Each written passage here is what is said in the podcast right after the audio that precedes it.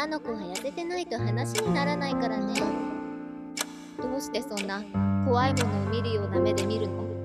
あんたこんなクレームが来るなんてどんな接客してんのよ？こんな細いんじゃいい仕事もできないでしょ？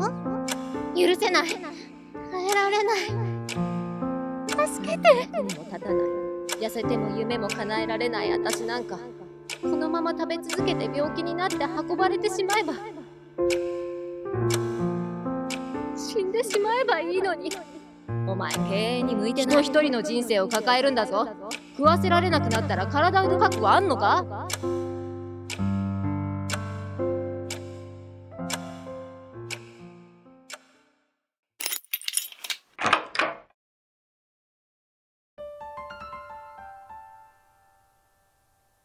エピソード1ガリガリの体だけが残って。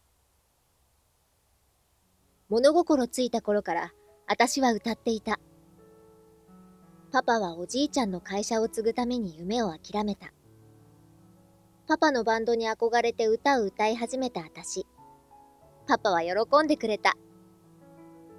子供が楽しそうに歌っていれば大人はちやほやしてくれる。兄二人妹一人に両親の六人家族。パパやママの関心が引きたかった。歌は心底好きだったし、歌えば周りが喜んでくれることも嬉しかったけど、成功しなきゃ、人と違ったことをしなきゃ、パパの諦めた夢を私が叶えなきゃ、という思いもどこかにあった。裕福で綺麗な友人たちと比べてしまう劣等感も強かった。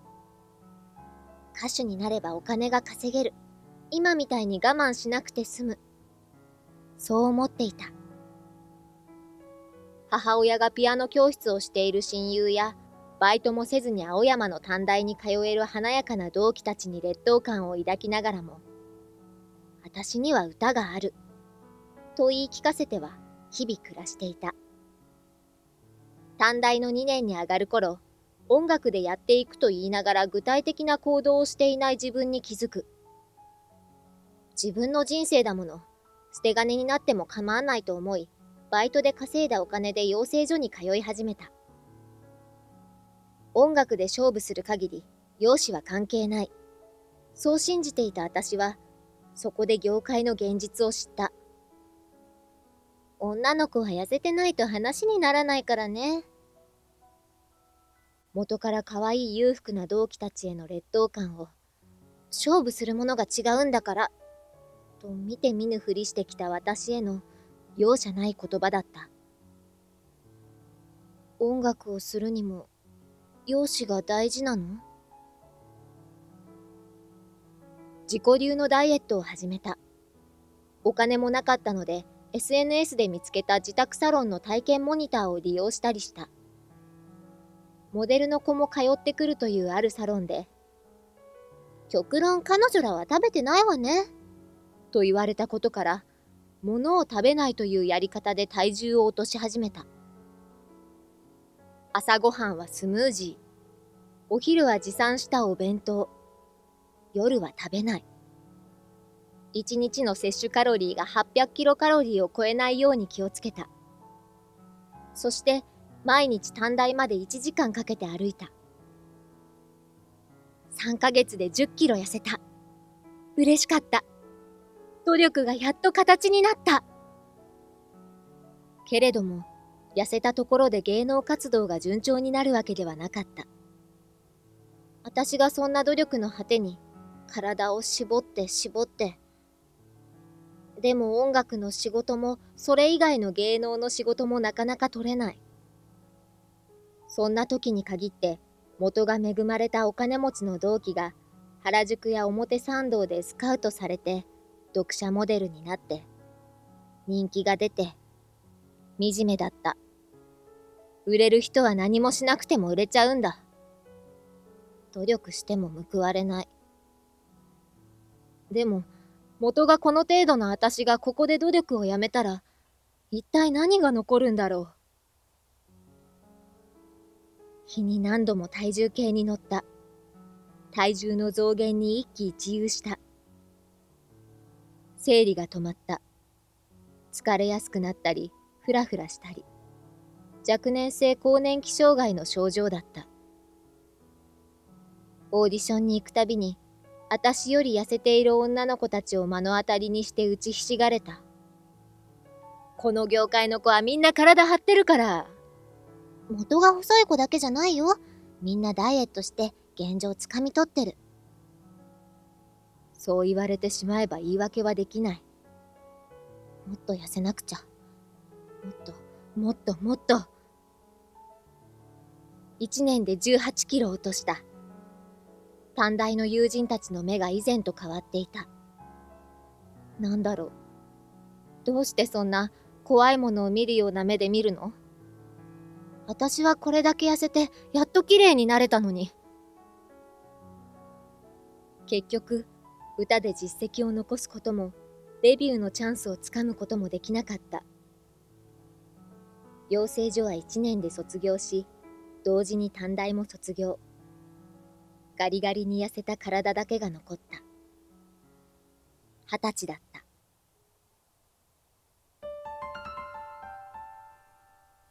エピソード2食べることだけに救いを求めて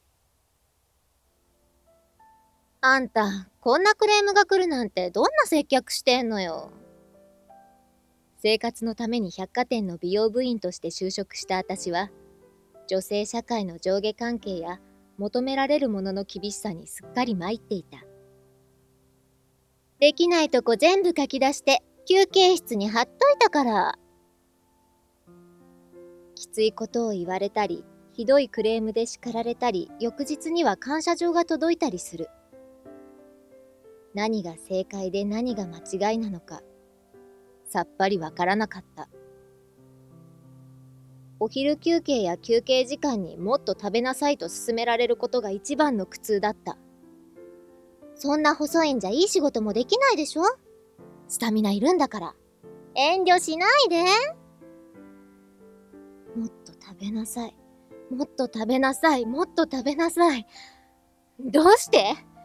あんなに努力してこれだけ痩せた私に向かって、どうしてこの人たちは食べることを強要するの？痩せていることが私の価値なのに。彼女らが鬼か悪魔に見える。この世のすべてが私を太らそうとそそのかしてくる。許せない。耐えられない。助けて。気づいた時には、周りにコンビニの菓子パンの袋が散乱していた。私が、これを？全部？目の前の光景が信じられなかった。あれだけ自分を律して体重を維持してきた私が、食べちゃった。食べちゃった食べちゃった月に10万近くを食費に使う生活が始まった。嫌味を言われながら仕事は何とかこなす。解放されたらコンビニやスーパーに駆け込んで菓子パンを買い漁る。アパートに駆け込んでレジ袋からそのままパンをお腹に詰め込む。楽しいわけじゃない。美味しいわけじゃない。味なんかわからない。食べている時だけは何も考えずにいられる。食べれば自己嫌悪すると分かっていても、食べている間というわずかな時間に救いを求めて毎日食べ続けた。冷蔵庫に物の残っていることがストレスだった。冷蔵庫を空にするとほっとした。けれどもすぐに食べたくなってコンビニに向かう。エンドレス。一回の食事は4人前。ファミレスに入れば1人2000円使った。人と食事に行くことも、会うことすらしなくなった。なんとか吐きたかった。どんなに食べても吐いてしまえば帳消しになるはず。トイレで1時間粘って吐こうとしても、吐けなかった。酔えば吐けるかもしれないと浴びるようにお酒を飲んだ。吐けないので、お腹だけがぽっこり出る。1年で18キロ痩せた体重は、気づけば20キロリバウンドしていた。休日に家にこもって、昼も夜も食べ続け、便器を抱え込んで吐こうとうめいていると、そんな時に限って知り合いのデビューの話が聞こえてきたりする。音楽もできていない。仕事も中途半端。食べるばかりで吐くこともできない。姿はどんどん醜くなる。何の役にも立たない。痩せても夢も叶えられない私なんか、このまま食べ続けて病気になって運ばれてしまえば、死んでしまえばいいのに。エピソード3誰かが治してくれるわけじゃない。摂食障害外来に通い始めた。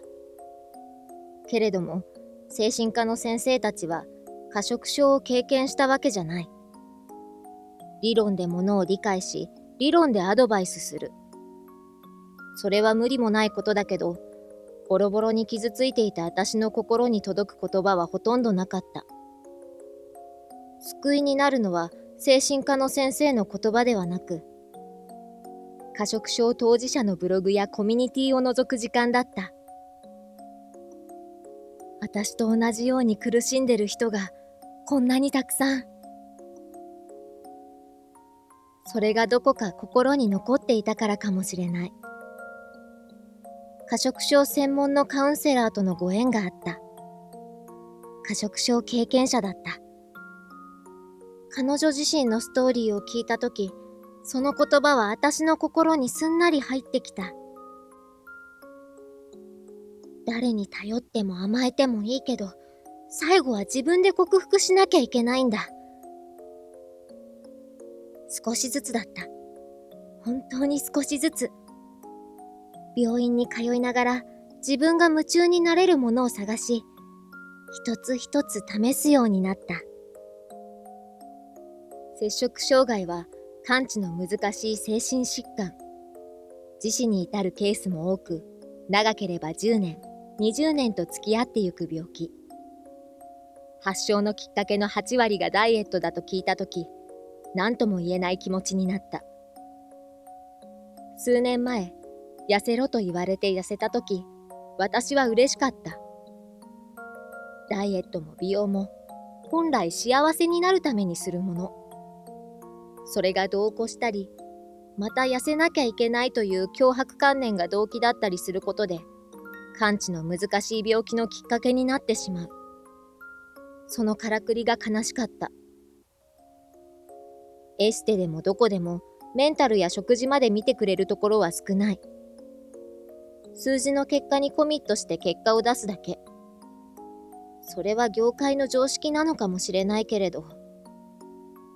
お医者様の言葉は耳に入らなかった私だけど、過食症経験者の言葉は心に届いた。私が治すと決めなきゃ治らないんだと気づけたのも彼女のおかげ。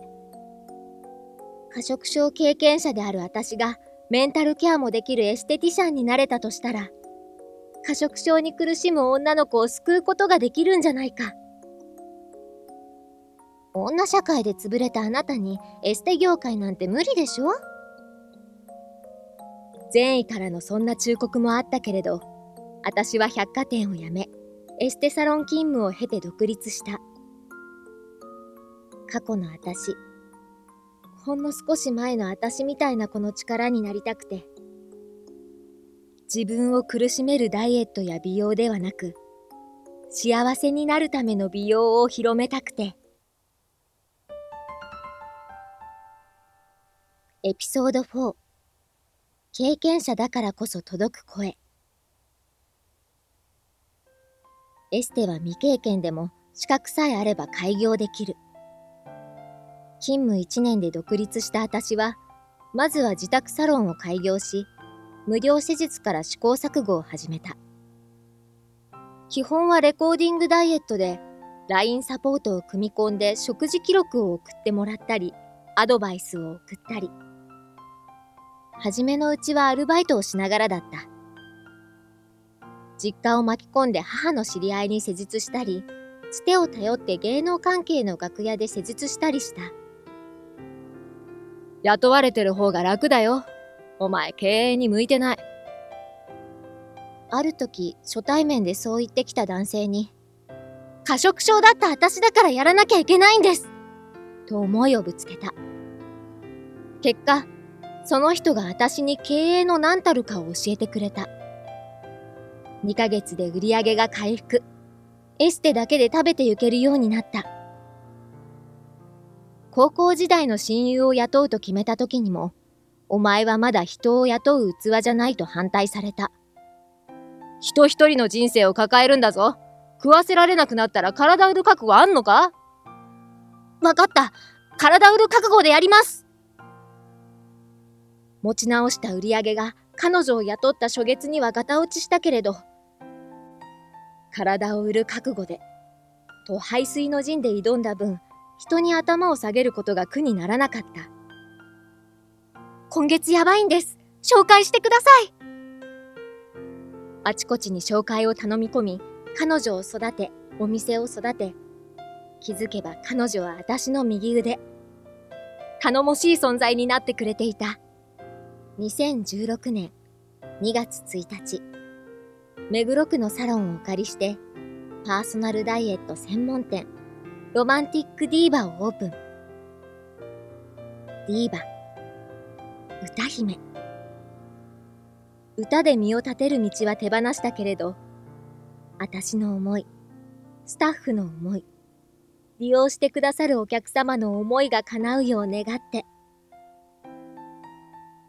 私の意図の反映なのか、過食症をはじめとした摂食障害に悩む女の子の利用も多い。エステはどちらかというと過食症にならないように予防するためのもの。私にできることはし、話せることは話した上で、何かあったら相談してねと長い目で見て寄り添う。過食症の子を雇ったこともあり、紆余曲折経て完治するところまで近くでまた遠くで見守らせてもらった。摂食障害は究極。自分自身に治す意志が生まれない限り治らない。自分自身の可能性を諦めたり誰かにすがって治してもらおうとしているうちはどんな名医にも治すことのできない精神疾患だ。ただその克服する意志を持つきっかけとして誰かの生きる姿やかける言葉の生きることはある。そしてその多くは経験者の姿や言葉なのだ。同じ病気を経験し、死ぬほど苦しみ、克服し、今充実した日々を生きている姿こそが、誰にも理解されないと孤独感に苦しんでいる当事者の心に訴える力を持っている。最後は自分自身。けれども、一人一人がその意志を持つまでに、働きかけられる部分は私にもある。そう確信しているから、私はこの声を届けてゆく。過食症は治るよ。そして、夢は叶えられる。その夢は、はじめに心に抱いた形とは違うかもしれない。紆余曲折を経て気づいた頃にかもしれないけれど。私はみんなを笑顔にしたくて歌手を目指した。ただそれだけが動機ではなかった。劣等感や周りの期待もたくさんあった。今では劣等感からでも期待に応えようとするプレッシャーからでもなくしたいこととして女の子の笑顔を生み出すお手伝いを仕事にしている。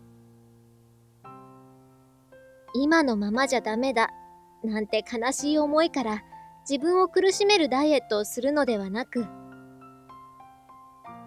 もっと素敵になれるかも、という軽やかで前向きな思いから、自分を幸せにするダイエットや美容を選んでほしくて、一人でも多くの女の子に、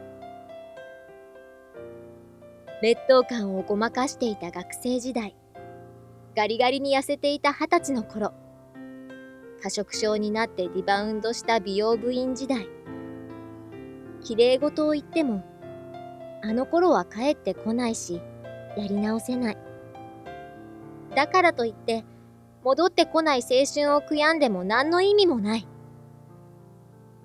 だったら、生かすしかない。そんな経験があったからこそ、と言える瞬間を一つでもたくさんつかみ、辛かったあの頃の自分に笑顔を向けてやりたい。そして、未来のある女の子たちに希望を届けたい。女の子たちが無理なダイエットで苦しまなくて済むように。今苦しんでいる女の子には、克服のきっかけになるように。これが、私の人生のキーページです。